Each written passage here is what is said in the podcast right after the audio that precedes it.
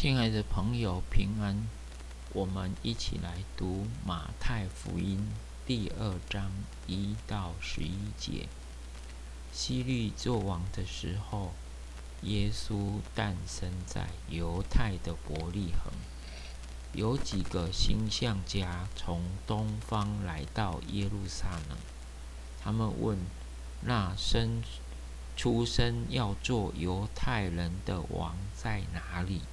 我们在东方看见了他的心，特来朝拜他。希利王听了这话，着急不安，整个耶路撒冷的人也同样不安。希利就召集了所有的祭司长和民间的经学教师，问他们说：“基督该诞生在什么地方？”他们回答：“在犹太的伯利恒，因为先知曾这样写着：‘犹大地的伯利恒啊，你在犹大诸城邑中，并不是最小的，因为有一位领袖要从你那里出来，他要牧养我的子民以色列。’”于是，希律暗地的召见从东方来的星象家，向他们查问那颗星出现的准确日子，然后吩咐他们前往伯利恒，说：“你们去仔细寻找那个小孩，找着了就来向我报告，我也好去拜他。”听了这话，他们就走了。这时候，他们在东方看见的那颗星又出现，并且在前头引导他们，一直来到小孩子出生的地方的上面才停住。他们看见那颗星，真是欢欣快乐。他们进了屋子，看见小孩子和他的母亲玛利亚，就俯伏朝拜这个孩子，然后打开宝盒，拿出黄金、乳香、没药等礼物献给他。圣诞节其实。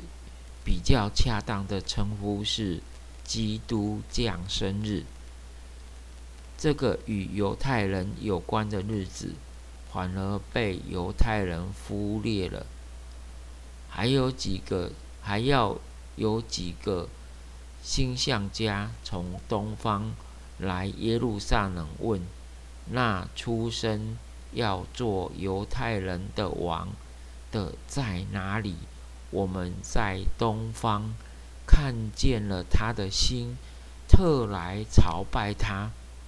这真的是很讽刺啊！自己的同胞竟然没有预备好。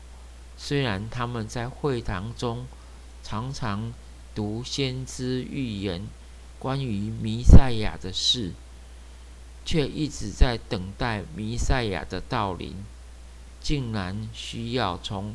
东方来的外邦人的星象家来问此事。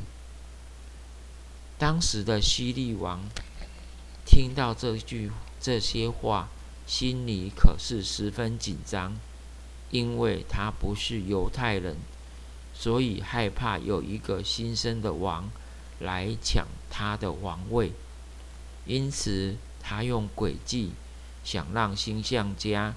将那出生要做犹太人的王的位置告诉他，好除灭那王。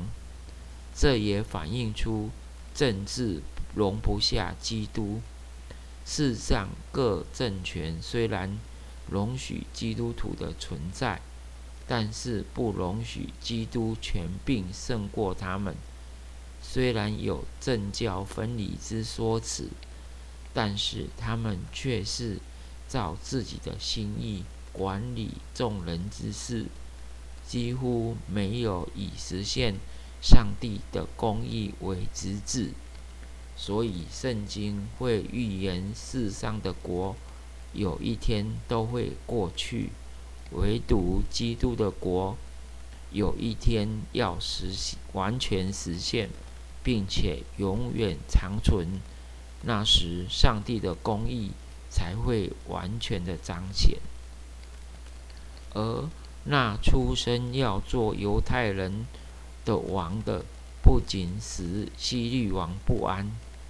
整个耶路撒冷的人也同样不安，因为他们害怕目前安定的生活会不会因为这位新生王的降生而有所变化。他们情愿在外邦的王统治之下维持现状的方式来过生活，就如同台湾政府有一段时间委屈。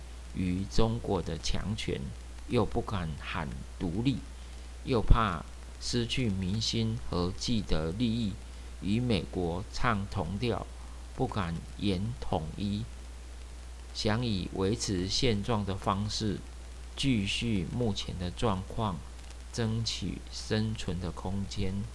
殊不知，这种状况影响了国家的发展。使人民对国家的认同模糊，倒不如回到两蒋时代，高喊反攻大陆。